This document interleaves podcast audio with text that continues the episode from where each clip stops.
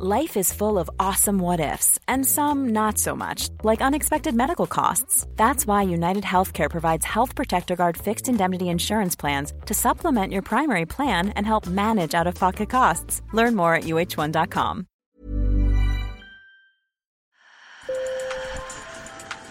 Bonjour. Hello. Hola. Marhaba bikoum. Sur le fil, Le podcast d'actu de l'AFP. des nouvelles choisies pour vous sur notre fil info.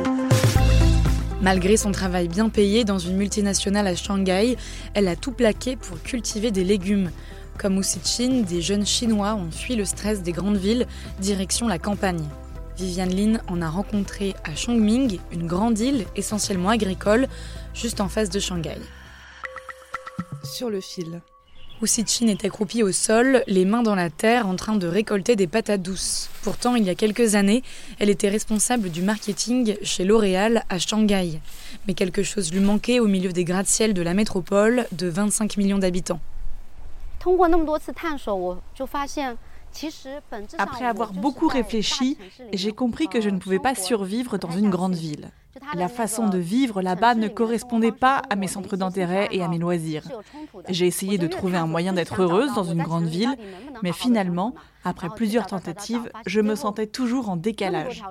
Et j'ai réalisé que j'aimais la nature, que je voulais être plus proche d'elle.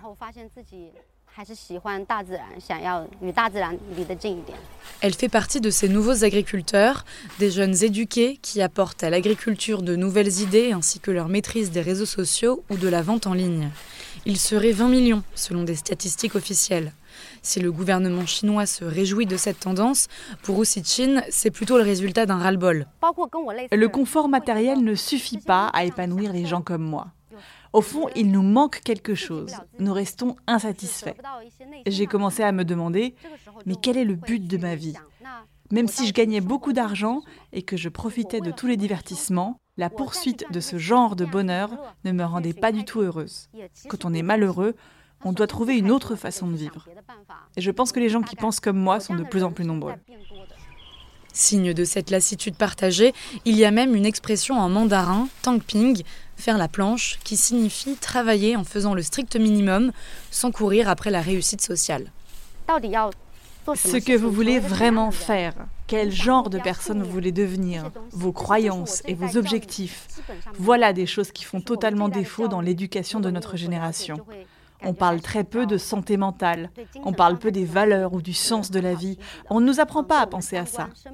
J'ai donc senti que je devais consacrer du temps à ma propre exploration, car si je ne le faisais pas, je passerais ma vie à essayer de gagner de l'argent comme un robot. Et je ne veux pas être un robot.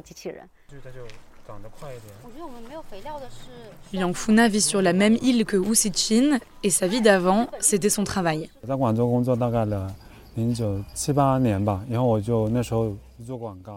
J'ai travaillé à Guangzhou pendant 7-8 ans. Je travaillais dans la publicité pour l'industrie automobile et je faisais beaucoup d'heures supplémentaires.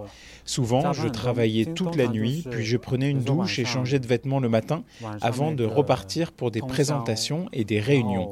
Ce mode de vie n'avait aucun sens.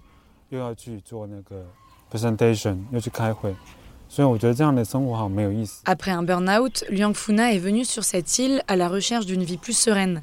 Aujourd'hui, il mange bio et il affirme être en meilleure santé depuis qu'il vit à la campagne. Notre génération est soumise à une pression énorme et les gens qui restent en ville n'ont pas vraiment d'échappatoire. Les gens autour de nous parlent constamment de mariage, d'acheter une maison ou une voiture, comme si c'était les seuls signes de la réussite, comme s'il n'y avait pas d'autre choix possible. À son arrivée sur l'île, il a dû apprendre les bases de l'agriculture, aidé par des voisins et des tutos sur Internet.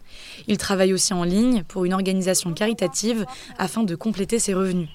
Mais le plus dur pour ces néo-ruraux, ça reste de convaincre leurs parents, qui ont vu le miracle économique chinois des années 80 sortir la population de la ruralité et de la pauvreté. Pour eux, c'est un retour en arrière, mais pour leurs enfants, c'est le seul mode de vie qui les rend heureux. Sur le fil revient demain. Merci de nous avoir écoutés et bonne journée.